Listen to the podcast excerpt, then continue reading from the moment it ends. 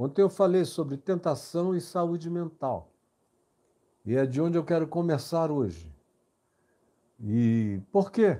Porque o nosso texto em questão, aqui em Mateus 4, as tentações de Jesus, segundo Mateus, Marcos e Lucas, no capítulo 4, depois a gente vai ver a grande tentação de Jesus em João, no capítulo 12, onde grande tentação dele está presente, já no auge da sua maturidade messiânica. E, mas a gente é introduzido ao dilema humano do homem Jesus,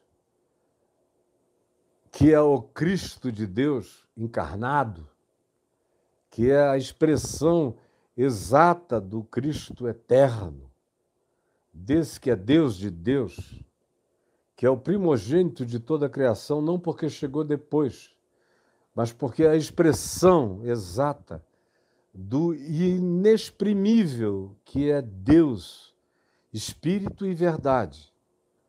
O Deus Espírito e Verdade que nem existe para categorizações filosóficas e científicas, mas que é, porque as coisas que existem derivam-se dele, ele que é o inacessível para nossa compreensão, é por nós reduzido a estados da nossa própria humanização. E numa facilitação epistemológica filosófica e, por que não dizer, teológica, sem precedentes, Deus se encarna. Vira um de nós, habita entre nós, cheio de graça e de verdade. Mas também tem fome, tem desejos, tem vontades pessoais, tem confortos e desconfortos, tem reações que precisam ser controladas, ou tem alguns sentimentos que precisam ser colocados sob a soberania da sua consciência maior, espírito e verdade, a sua submissão ao Pai. Mas a gente olha de fora Aí fica dizendo que aquela angústia equivalentemente à nossa. É que Jesus sofreu as coisas que nós sofremos do jeito que nós sofremos. E é verdade. Ele sofreu os nossos sofrimentos de uma maneira muito mais profunda do que a gente consegue sofrer. Porque nós somos dessensibilizados nós somos cegos para nós mesmos. A gente enxerga muito pouco ou quase nada. Mas a nossa presunção é luciferiana, na perspectiva de que, como Deus, nós podemos ser, de que Deus está ao alcance. Homo Deus, como é o livro lá do Harari, achando que a própria tecnologia pode nos colocar nesse lugar tão infame e tão impossível. Mas o tamanho da nossa insanidade é essa, sem verificarmos as sutilezas monstruosas para quem começa a enxergar. Que, na mesma medida em que nós ainda carregamos a imagem potencial e a semelhança potencial de Deus, nós nos tornamos completamente dessemelhantes dele. E a única maneira de saber como Deus é para os homens não é como Deus é para os anjos. Cada olhar de criatura tem a sua própria percepção de Deus, de acordo com a natureza daquela criatura, daquela criação, daquela dimensão, daquele âmbito.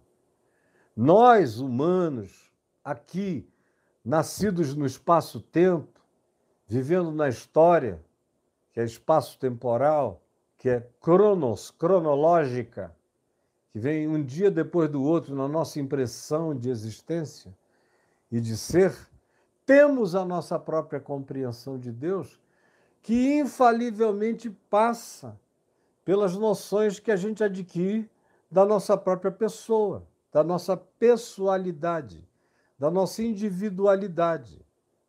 E quanto melhor seja a nossa construção humana interior, mais fácil é a nossa aproximação do significado que Deus nos deu para ser o modelo e a referência do que seja verdadeiramente Deus no homem, do que seja verdadeiramente o homem em Deus.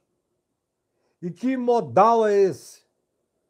É o modelo do Filho do Homem, que disse aos seus discípulos na pessoa de Filipe, lá em João 14: Filipe, quem me vê a mim, vê o Pai. Como dizes tu, mostra-nos o Pai? Não crees que eu estou no Pai e que o Pai está em mim? Ora, as palavras que eu vos digo, eu não as digo por mim mesmo, mas o Pai que permanece em mim faz em mim as suas obras. Portanto, crede que eu estou no Pai, que o Pai está em mim. Aí é uma questão de se vocês querem essa imagem e semelhança, tem que andar comigo, tem que aprender de mim. Tem que aprender da minha mansidão e humildade de coração. Tem que se tornar ensináveis. Diria Paulo, porque ele mesmo subsistindo em forma de Deus, não julgou como usurpação ser igual a Deus Antes a si mesmo se humilhou e se encarnou e tomou forma de homem. E viveu todas as condições circunstanciais e todas as circunstâncias existenciais da natureza e da condição humana, no seu lado melhor e também nas suas possibilidades piores de desejos, de tentações, de induções, de sugestões, como posteriormente veio a nos dizer o escritor de Hebreus, no capítulo 4, no verso 15, quando ele diz que ele mesmo, Jesus, foi tentado em todas as coisas à nossa semelhança, como nós, como eu, como você, mas sem pecado. A gente está tratando das tentações de Cristo. E antes de entrarmos nelas, eu disse ontem que continuaria hoje a falar dessa questão do bem e do mal e da necessidade da compreensão do bem e do mal para uma questão de saúde mental, saúde filosófica, de autocompreensão, de discernimento do que em nós pode ser semelhante a Deus e do que em nós carrega uma dessemelhança horrível em relação a Deus e que, portanto, eu não sou o modelo a partir do qual eu entendo Deus. Ai daquele que faz do seu Deus uma projeção da sua própria humanidade estabelece diálogos com Deus, são diálogos que a pessoa deveria ter apenas com ela mesma. Ao invés de perguntarem por que que tu permites que gente boa sofra, a questão é por que que eu, que estou aqui no mundo dos iguais e dos semelhantes, passo a vida alienado em relação a fazer o bem, que eu posso, e a não realizar os males, maiores ou menores, ou sutis, ou só interiores, que eu realizo.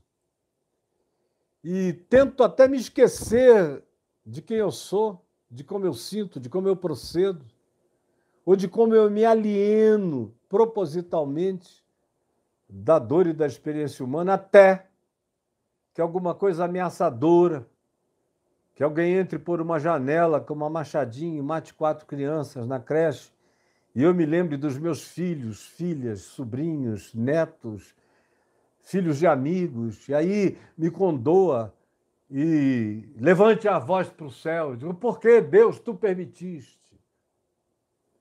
Ao mesmo tempo, é o mesmo pessoal que fica aqui discutindo se o universo é uma projeção holográfica ou não. Aí você diz: bom, mas isso é um grupo pequeno de pessoas que começaram a pensar nisso na Califórnia, no Vale do Silício, e que a essência da digitalização, do metaverso, da inteligência artificial e de todas as outras possibilidades começam cada vez mais a, a transformarem a interpretação do universo numa espécie de projeção de digitalização em 3D, tão fantasticamente superior a tudo que a gente conseguiu arranhar até agora em termos de produção, de digitalização.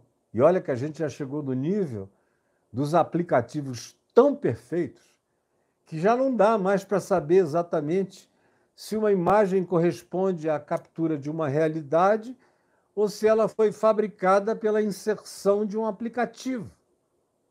Como agora mesmo acabei de postar no meu Instagram, num cara que foi submetido a um experimento de um aplicativo que o colocou numa quadra de basquete americana, na NBA, provavelmente, jogando como um dos maiores do mundo. Era só ele mesmo, só pegar a cara dele o resto. Ó.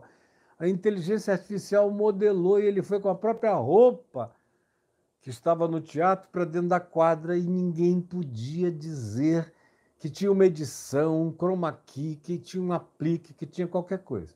Mas por que, que eu estou falando disso? Que começou agora só.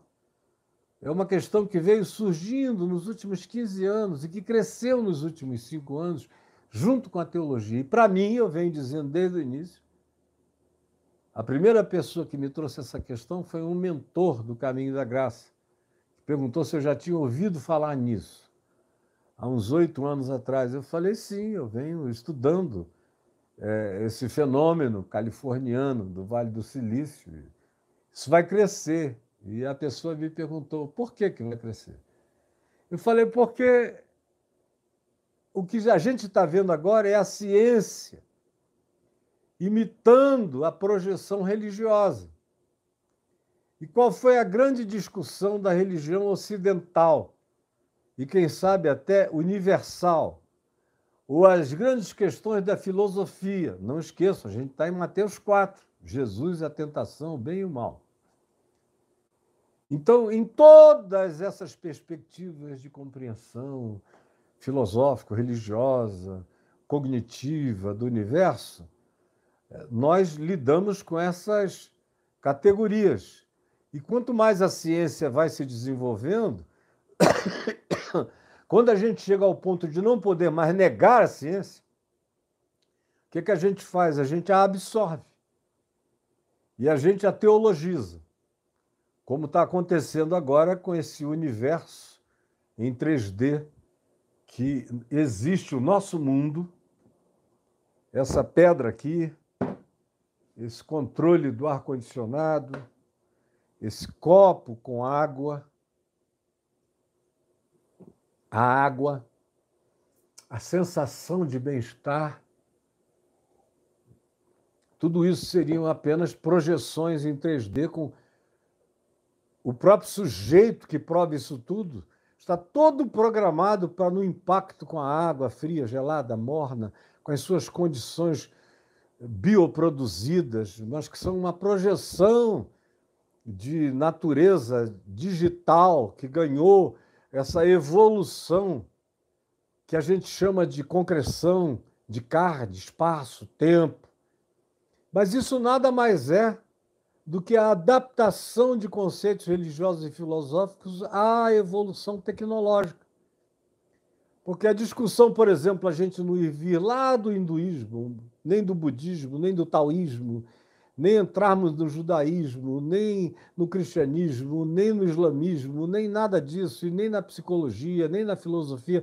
Chega!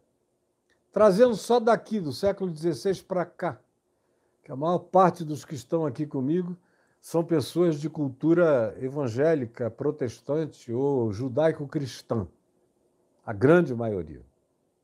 Ou quem se diz ateu ou agnóstico, se tornou ateu e agnóstico a partir da conjuntura judaico-cristã, que os traumatizou, e eles disseram, não, se Deus é assim para mim. Mas, pois bem, então, nós estamos só trazendo para o nível da tecnologia as nossas lutas teológicas. Por exemplo, o calvinismo com uma determinação do gamer. O calvinismo é uma coisa antiga do século XVI, mostrando que tem um jogador por trás de tudo e tem os seus protagonistas eleitos a discussão da presciência, predestinação, tudo, está dentro desse pacote aí, igualzinho a um, alguém que esteja elaborando um jogo para acontecer e determina quem são os avatares eleitos mais importantes, com mais poder, com mais isso, aquilo, aquilo outro. Isso é o calvinismo simplificado. E aí o pessoal está brigando há séculos por causa disso. É Deus quem está mandando em tudo. Aí a gente pergunta: por que, que tu deixaste? Por que, que tu não apertaste no botão para evitar isso? Essas mesmas pessoas, se de fato se comprovasse que elas não têm livre-arbítrio e que elas estão apenas respondendo a uma programação de um game ultracósmico, iriam provavelmente se indignar até a morte. Por outro lado, tem aqueles que a gente apelidou de arminianos, que seriam originalmente discípulos de Armínio, que defendem a liberdade absoluta da criatura. A criatura praticamente não recebe nenhuma outra influência de nenhuma natureza a não ser da sua vontade de autodeliberação. Sem nenhuma ingerência, sugestão, possibilidade, troca o diálogo com a perversidade. E aí, nós nos colocamos num lugar de liberdade. Esse tipo de teologia foi uma das unções mais importantes que a original democracia grega e a República eh, Romana, e depois a democracia ocidental, europeia, começou a absorver, tiveram no arminianismo a sua melhor expressão de advocacia da liberdade humana, portanto, da democracia, do governo do povo. Assim como a monarquia, o governo de um só, de um rei, de uma rainha, ou de uma família dinasticamente de, feita de Elohims, de deuses dinásticos, era amada e usada pelos monarcas, até que a democracia tomou um lugar de prevalência no conceito ideológico do mundo, da terra e dos humanos, embora esteja em risco nesses últimos tempos. No entanto, a teologia sempre serviu para validação dos elementos das escolhas humanas a gente está sempre querendo chamar Deus para a arena. Você veja que, para fazerem uma campanha que agrade um grupo religioso cristão de maioria eventual nos Estados Unidos, se pega um candidato que promete dizer que todas as pautas de costumes herdadas dos dogmas morais da religião serão amparadas por aquela governança, por aquela ideologia, por aquele protagonista. Aí ninguém quer saber de mais nada. Vão ali e dizem: é isso que nós vamos escolher, mas quem é que está validando? É o cara que se está autovalidando em nome de Deus e recebendo uma revalidação por parte daqueles que são os que pensam em Deus a partir das suas próprias tentações. Deus e o pinto, Deus e a pepeca, Deus e o ânus, Deus e a tríade dos nossos desejos, Deus e a nossa arrogância, Deus e a nossa fome de poder, Deus e o nosso direito de primogenitura, Deus e a nossa vontade de sermos distinguidos do resto do mundo, porque dizemos que somos dele, que cremos nele, então tem que haver uma distinção especial para nós. Então, esses são os que esperam tudo do soberano. E tem aqueles que dizem que a liberdade é totalmente humana, até um certo ponto. Quando a dor chega e cai na cara dele, ou quando o absurdo visita para além de todo controle, na mesma hora ele, ateu na terra, vira-se supostamente para Deus nos céus e pergunta no coração para o público: é por causa disso que eu jamais crerei em Deus. E isso é alguma coisa que teve a ver com ele, com a dor dele. Ele não sente a mesma coisa quando as árvores são cortadas, quando os rios são poluídos, quando as águas vivas são coaguladas pela morte do nosso capricho, quando os mares são envenenados e os peixes morrem de tanta ingestão plástica e todas as águas da terra são envenenadas numa velocidade brutal. A pessoa não sente a mesma coisa. Quando os animais que estão morrendo não são pets, pets que a gente guarda em casa, chama de nossos, troca relações humanas, humaniza o pet como se ele tivesse se tornado gente a gente só sente essas dores pela criação quando nos diz respeito. Quando é uma dor petificada. Do contrário, ela será petrificada. Se não for um elefante grandioso, que tem fama de bom na nossa cultura, ou um leão que ganhou suas expressões mítico-teológicas na interpretação judaico-cristã. A gente não está nem aí. Se for, foram, forem milhares de cobras venenosas forem mortas no mesmo lugar sem terem conseguido sair, ninguém está nem aí. Porque a gente lida com as nossas próprias projeções. E a cobra, num ocidente judaico-cristão, é símbolo de Satanás, de tentação, é mais uma projeção, só isso. O porco. Coitado do porco. Tem uma das carnes medicamente mais recomendáveis se for para comer carne. Então, coma de porco. É melhor do que a maioria dos outros. Mas, por causa do entendimento antigo da relação do porco com a lama, com o chiqueiro, a suposição é de que tudo que ele ingere não tem uma purificação orgânica Portanto, ele passa, ele continua a ser um exalador da, da sujeira, que para nós humanos cheira mal. Mas o porco é que nunca sentiu nada mais fétido na vida do que a presença humana.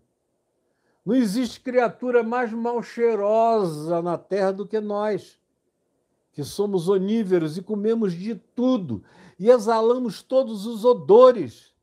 Nós somos fétidos. Nós só não somos fétidos uns para os outros. E olhe lá. E olhe lá. Porque tem gente que você, às vezes, quase que sente vontade de dizer, por favor, mantenha um metro e meio de distância, porque a tua ofensividade olfativa aos meus sentidos é tão grande que ficar perto de você me deixa num estado de mal-estar orgânico e interpretação neural negativa o tempo todo sobre o odor que me penetra, falando assim uma linguagem não tão abusiva. Mas nós somos horríveis, é que a gente sofre de saturação olfativa.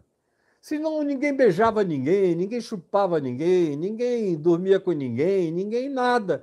Se a gente sentisse o que os animais sentem a nosso respeito, a gente não teria mesmo a intimidade com a gente. E eles, os que conseguem ficar domésticos, são aqueles que conseguiram saltar também essa impregnação olfativa que esbofeteia eles, mostrando o tempo todo a diferença entre nós e eles. a distinção e como nós, nesse processo da cadeia alimentar, somos os demônios do processo natural. Mas ninguém sente isso, porque a gente só sente o que nos concerne. Então, liberdade é boa quando está dando tudo certo, em nosso favor e conforme os nossos desejos, caprichos, está tudo bem. Quando nós somos golpeados pelo absurdo, aí o desejo de liberdade já transfere para Deus uma necessidade de soberania interferente. Por que, ó Deus, tu permites, tu consentes? Por que, que gente boa sofre? Sofrimento deveria ser só para o cara mal. O homem santo não deveria ser tentado. Tentação deveria ser só para aquele que já tem a inclinação ruim uma dificuldade enorme de aceitar que todos igualmente pecaram e todos igualmente carecem da glória de Deus. A gente faz distinção entre nós e os outros. A gente dá um jeito de provocar desnivelações, na maior parte das vezes, que nos considerem num processo e nos coloquem num processo de maior ascendência. E a religião é a escada mestre para esse supremacismo diferenciador. E a gente vive no meio disso, nesse universo de projeção holográfica em 3D já há muito tempo, bem antes do Vale do Silício. Quando a gente começou a pensar teologicamente e filosoficamente nas questões do bem e do mal, da natureza humana, muitos milênios atrás, foi a partir desse modal da nossa própria mente e das nossas próprias interpretações. Voltando então ao Vale do Silício, quando a pessoa me perguntou, um querido do Caminho da Graça, essa pergunta há uns oito anos atrás, na porta de um hotel, onde ele tinha ido me deixar, eu respondi assim. Agora, a minha conclusão é de que isso não é nada novo. Isso é só a ciência se apropriando do grande debate religioso e trazendo isso para dentro desse meio, fazendo uma opção que explica a soberania, porque é a do gamer, é a do programador, é a soberania do programador. E a liberdade do jogador, que se identifica mais com um avatar e com outro, e às vezes nesses games a gente vê o indivíduo escolhendo o mal como representação avatariana da projeção do seu ser. Outros querendo escolher o melhor que seja, na perspectiva de tentarem evitar o mal, mas também não pode morrer, não pode, por causa de alguma inconsequência, ter o game over contra ele, mas continua tudo no âmbito da mesma teologiazinha do século XVI e séculos anteriores e milênios anteriores. Não muda nada, é a mesma questãozinha. Então, voltemos e entremos diretamente no nosso texto.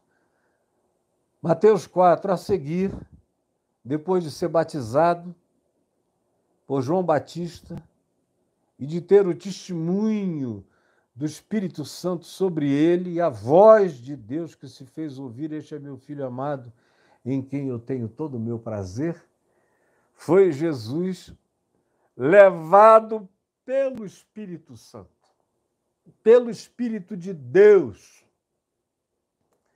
para ser tentado pelo diabo no deserto.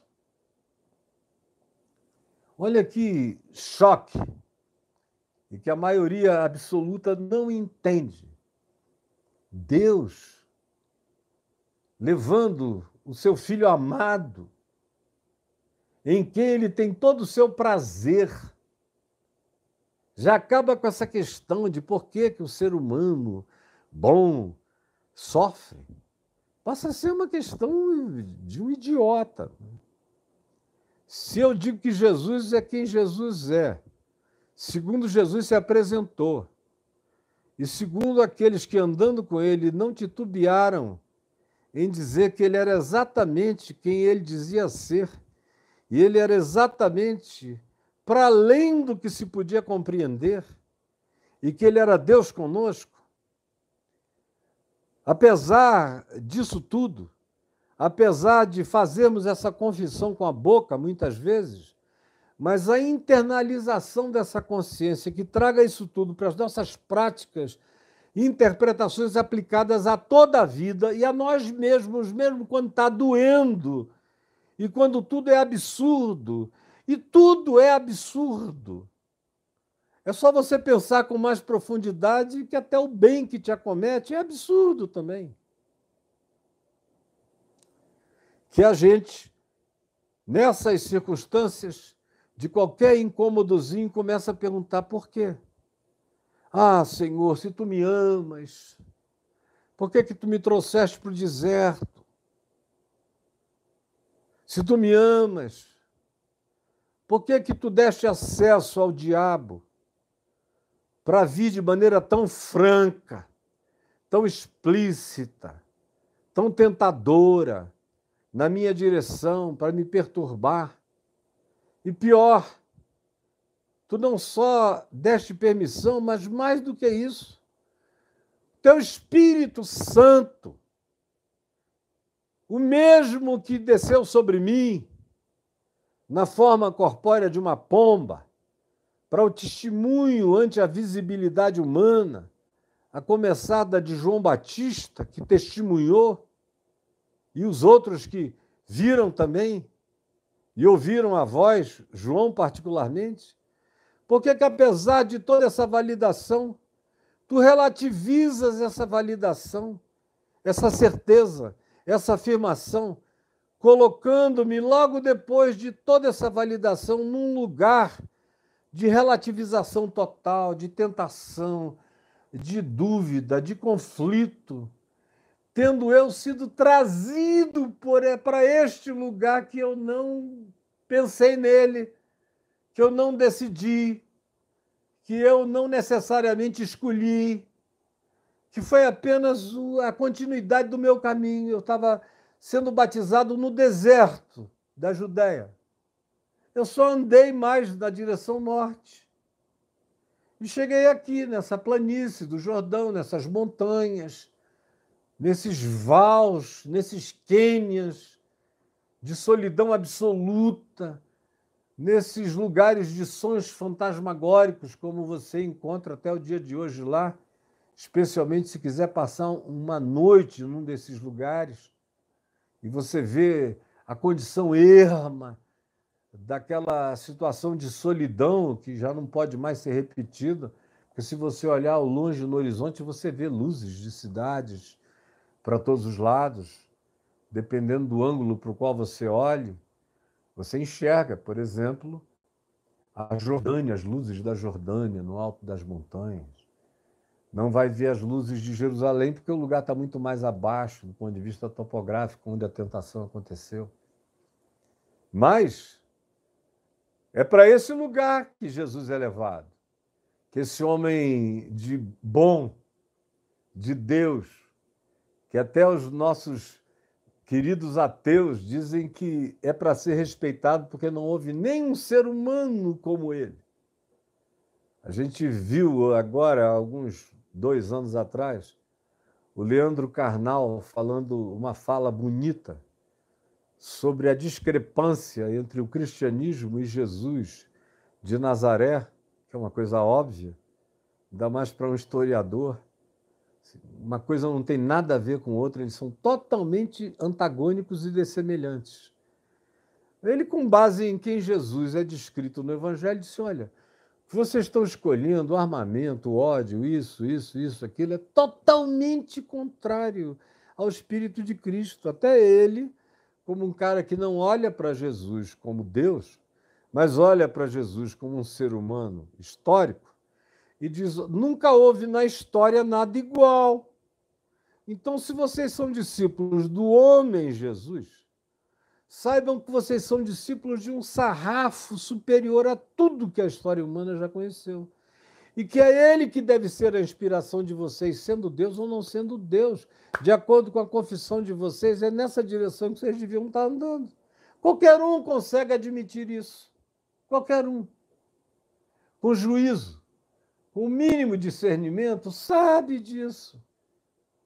Não pode negar isso. Só se for um insano idiotado, aí você não leva nem a sério qualquer coisa que ele diga ou ela diga. Mas está aqui, essa é uma questão que parece que não nos deixa nunca, nunca. E que ninguém evolui. Eu, pelo menos, raramente encontrei pessoas que tenham evoluído no nível de entender a genuína filosofia de Deus em Jesus a verdadeira filosofia de Deus em Jesus. Como em Jesus Deus me ensina a interpretar o bem, o mal, as ambiguidades, as ambivalências, as desincronicidades que existem concomitantemente no mesmo escopo de existência.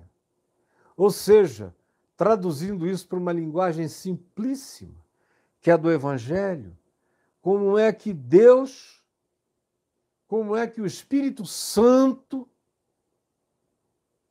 pega o Filho de Deus, sobre quem tinha havido essa afirmação: Tu és o meu filho amado, o xodó eterno do meu ser, em quem eu tenho todo o meu prazer.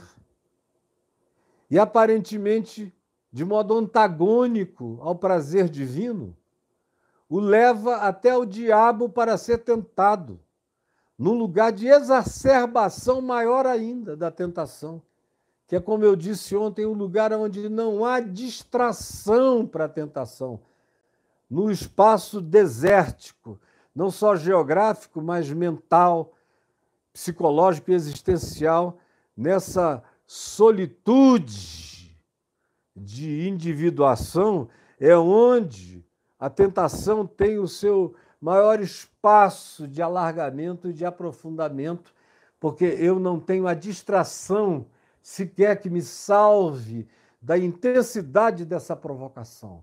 E aí ninguém entende como é que coisas boas acontecem a gente ruim.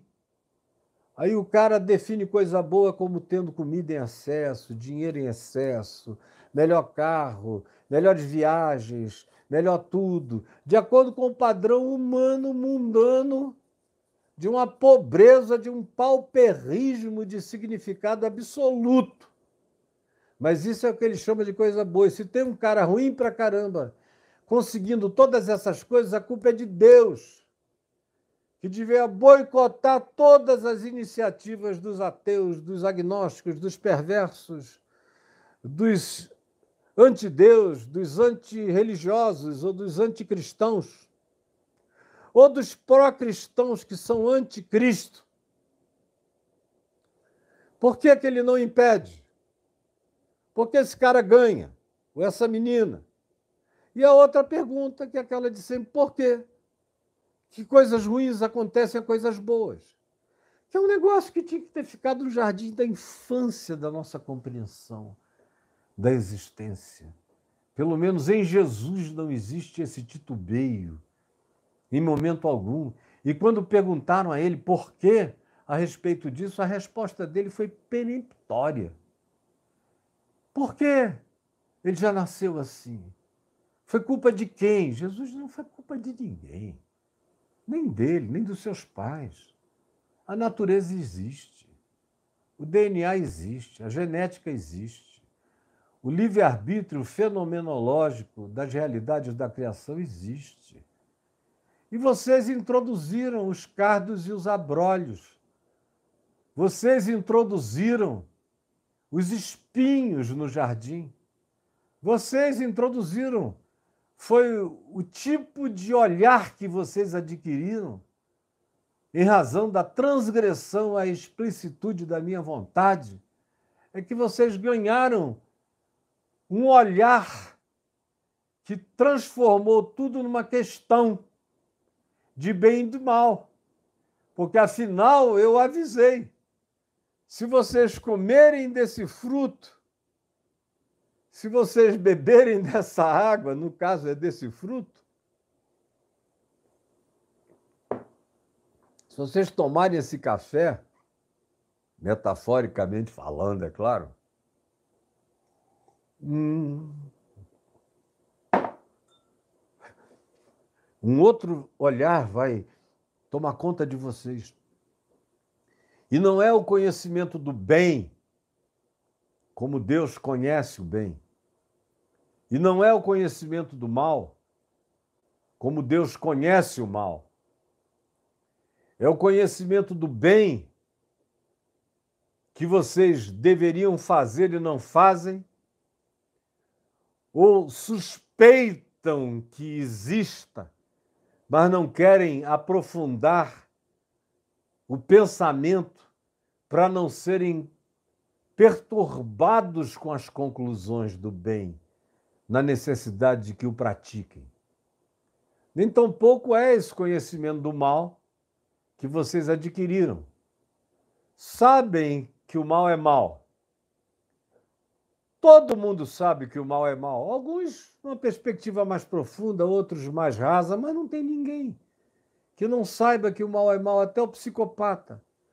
É por isso que ele faz o mal oculto. Ele não vai, faz o mal e se entrega como o cara de ontem, que é um nível de psicopatia, de honestidade incompatível com os psicopatas naturais na maioria das vezes, o psicopata, na maioria absoluta, em 99% das vezes, ele faz o mal escondido. Foge ou bota uma máscara na cara. Mesmo que ele seja um Ted Bundy, que mate trinta e tantas meninas, ou como alguns outros que já mataram 100, 200, 300, esconderam, comeram a carne, fizeram qualquer coisa, mas é tudo escondido. É num basement, é num purão e é longe dos olhos. Eles querem divulgação, mas não querem ser achados. Mas saber o que é o mal? Até o sociopata, o psicopata sabe. E fugirem e se esconderem.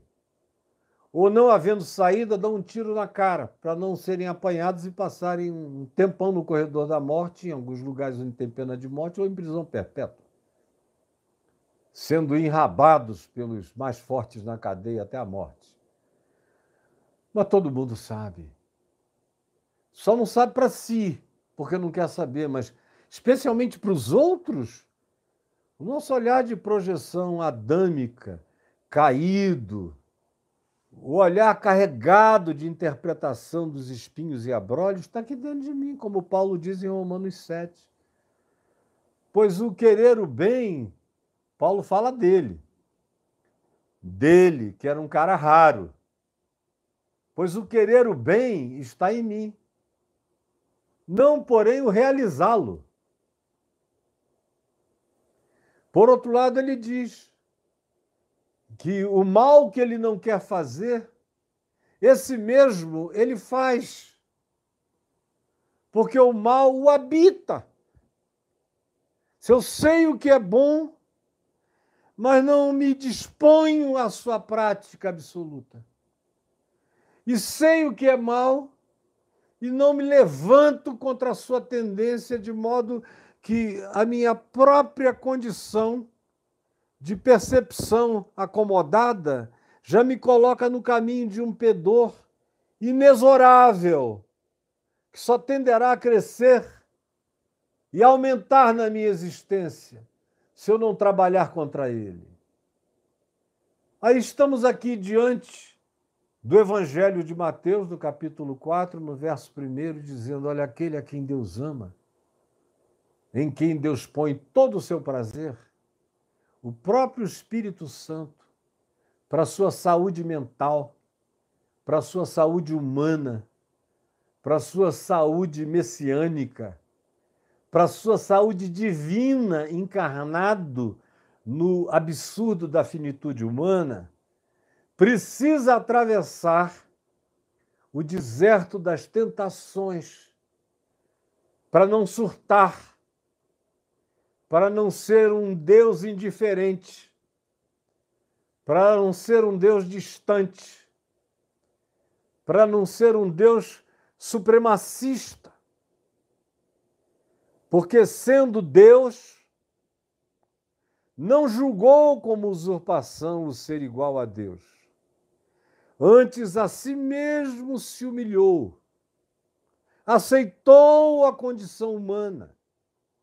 Por isso ele vai e, é batizado por João Batista, que não quer batizá-lo. Não, eu é que preciso ser batizado por ti. E o que é que Jesus diz? Não, deixa por enquanto, para que se cumpra toda a justiça, toda a realidade, toda a verdade. Eu tenho que atravessar toda a condição humana e ser fiel até a morte morte de cruz. Como ele mesmo viria dizer aos discípulos, depois da sua ressurreição, quando eles estavam em estupefação. Ele diz àqueles dois no caminho de Emaús: porventura não convinha que o Cristo padecesse e entrasse na sua glória, mas tem que atravessar o padecimento. É toda a teologia de Paulo viaja por dentro desse pressuposto. A epístola aos Hebreus, que reputo como sendo filosoficamente uma das mais interessantes, juntamente com a carta de Paulo aos Colossenses e aos Efésios, para mim, carrega uma cosmovisão inigualável, que nos dizia, especialmente em Hebreus, que essa identificação com toda a condição humana com toda a tentação humana, era absolutamente necessária para que ele experimentasse a exaltação que está acima de todo nome, quer na terra, quer nos céus ou em qualquer outra dimensão. A encarnação traz saúde, a identificação de Deus com os humanos que não foi manifestada no Monte Sinai. Monte Sinai era só o que nós não devemos fazer uns contra os outros. E em relação aos mandamentos, os três primeiros que tinham a ver com Deus, os quatro primeiros, não é uma preocupação de Deus com Deus, é uma preocupação de Deus conosco. Porque quem adora ídolos fica do tamanho daquilo que adora. Quem toma o nome de Deus em, em vão adoece toda interpretação cognitiva. Verdade e mentira se fundem. E a percepção objetiva, como a gente vê hoje acontecendo na Terra, nesse chamado mundo pós-verdade, se estabelece totalmente dentro da gente. E a gente se solidarize com a dor, com a agonia. E a única maneira real de Deus encarnado do homem, encontrar a solidariedade absoluta com o homem é vestindo-se de maneira total da condição humana. Total. Jesus não é parte homem, parte Deus, é absolutamente Deus e absolutamente homem. De modo que em Cristo Jesus eu aprendo como Deus é Parênteses, como Jesus disse, Filipe, quem me vê a mim vê o Pai. Fecha parênteses. Eu aprendo como Deus é. E aprendo como o homem deve ser. Não fostes vós que me escolhestes a mim, eu vos escolhi, vos designei para que vades e desfrutem, e o vosso fruto permaneça. E andem com quebrantamento. Vigiem para que aquele que pensa estar em pé, cuide para que não caia. É um trabalho de construção todo dia. Por isso, o caminhar com Deus, por mais cheio de convicção que eu seja e sou, de que eu sou um filho amado em quem ele tem prazer, eu sinto a alegria dele em mim. E sinto que ele se alegra em mim. Assim como eu só vivo porque me alegro nele. Eu sei disso, da nossa comunhão conforme a oração de Jesus em João 17, para que eles estejam em mim e eu neles, e tu em nós, para que eles experimentem e cresçam nessa comunhão que eu tive junto a ti desde antes que houvesse mundo, e para que eles sejam participantes da minha glória. Esse é o objetivo. Mas é evolutivo esse objetivo. Como Paulo diz aos Filipenses, esquecendo de coisas que para trás ficam, foram superadas, deixadas, vencidas, se tornaram primitividades que já não têm lugar nem vez agora nessa compreensão que eu tenho da vida em Cristo. E prossigo para o alvo, que é essa vocação, para me tornar esse herdeiro completo de Deus em Cristo Jesus. Agora, ninguém chega aí sem atravessar todos os desertos, de todas as tentações. Aí vem uma questão, já falei aqui uma hora e um minuto, é uma questão que eu vou deixar para o dia de amanhã. É, nessa hora, a segunda pergunta que vem, depois que eu dou uma resposta simples como essa, que eu venho dando desde a minha conversão, os que foram minhas ovelhinhas que se converteram já no primeiro ano da minha conversão começaram a me ouvir dizer isso. Há o mesmo conceito com as palavras que eu tinha com 18, 19, 20 anos, 21. Aí, com 21 anos, eu escrevi um livro que entrou lá na editora Mundo Cristã, naquela série Os Pensadores, junto com C.S. Lewis e com um monte de outras pessoas infinitamente superiores a mim mas era um livro chamado Viver, Desespero ou Esperança. Aonde isso que eu estou dizendo aqui eu já dizia lá, porque já era uma verdade para mim então. De lá para cá só ficou infinitamente mais dilatado, mais profundo, mais simples. Quanto mais você se apropria de certas consciências, mais você simplifica pela clareza da sua percepção a sua própria exposição. De modo que qualquer um que chegue aqui sem nenhum contexto bíblico antecedente, só como observador da natureza humana, me entendeu completamente, a menos que haja grilos religiosos. Mas a segunda questão que vem depois, em geral, ou vem a partir de uma mente filosófica muito acurada, ou teologicamente muito perturbada, ou então ela vem daquele indivíduo que está muito sofrido e com raiva do seu próprio sofrimento e auto-vitimado. Que é a questão que diz: e quem criou o mal? Se Deus é Deus e todas as coisas se originam nele, quem criou o mal? Foi o diabo, o Lúcifer, um arcanjo que criou o mal? Porque a concepção cristã prática, na prática, no cotidiano congregacional, no cotidiano das interpretações diárias da vida, 99% dos cristãos transferem a questão do mal para uma criação da serpente lá no Éden. Parece até que essas coisas começaram quando nós abrimos os olhos. Começaram para nós, mas nós somos seres de outro dia.